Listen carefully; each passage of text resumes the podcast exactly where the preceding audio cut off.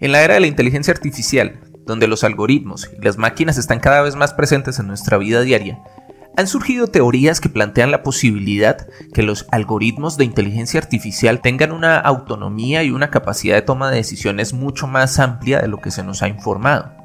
Algunas personas sostienen que estos algoritmos podrían estar operando en la sombra, tomando decisiones que afectan a la sociedad de manera encubierta. Esto inmediatamente nos lleva a explorar la teoría de la existencia de un presunto estado profundo.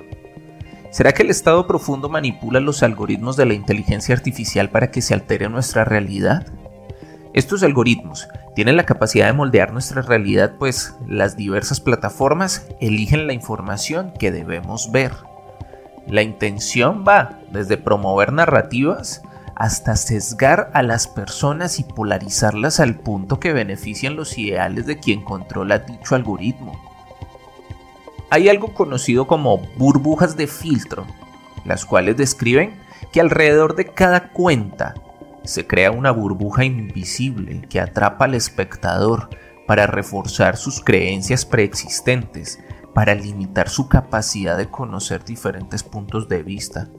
Estas burbujas de filtro crean radicalización y limitan nuestras percepciones y opiniones. De esta manera, si en realidad existe un estado oculto o un algoritmo oculto que tiene como finalidad utilizar la inteligencia artificial para manipular al ser humano, esto está sucediendo por medio de las redes sociales. Pero atención a dos cosas que primero las redes sociales son un experimento, es decir, que son el camino pero no el fin. Y segundo, que nadie nos obliga a nada. Ese contenido que decidimos ver.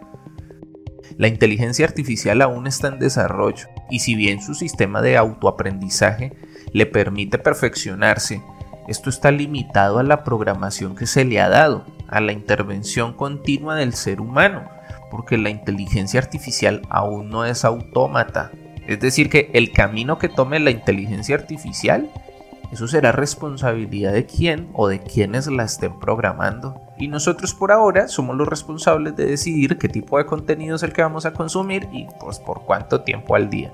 Este fue el Samuel Lozano y nos vemos en una próxima ocasión.